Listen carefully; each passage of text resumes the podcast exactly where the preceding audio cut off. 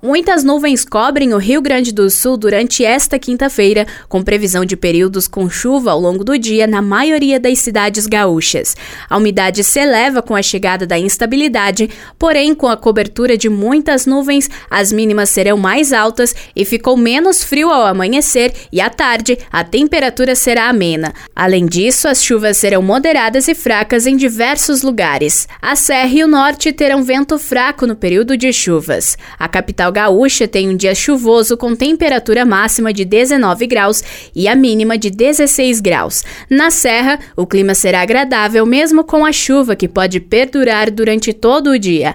A máxima não ultrapassa os 18 graus e a mínima será na casa dos 12 graus. Com informações da previsão do tempo, da Central de Conteúdos do Grupo RS Com, repórter Alice Correa.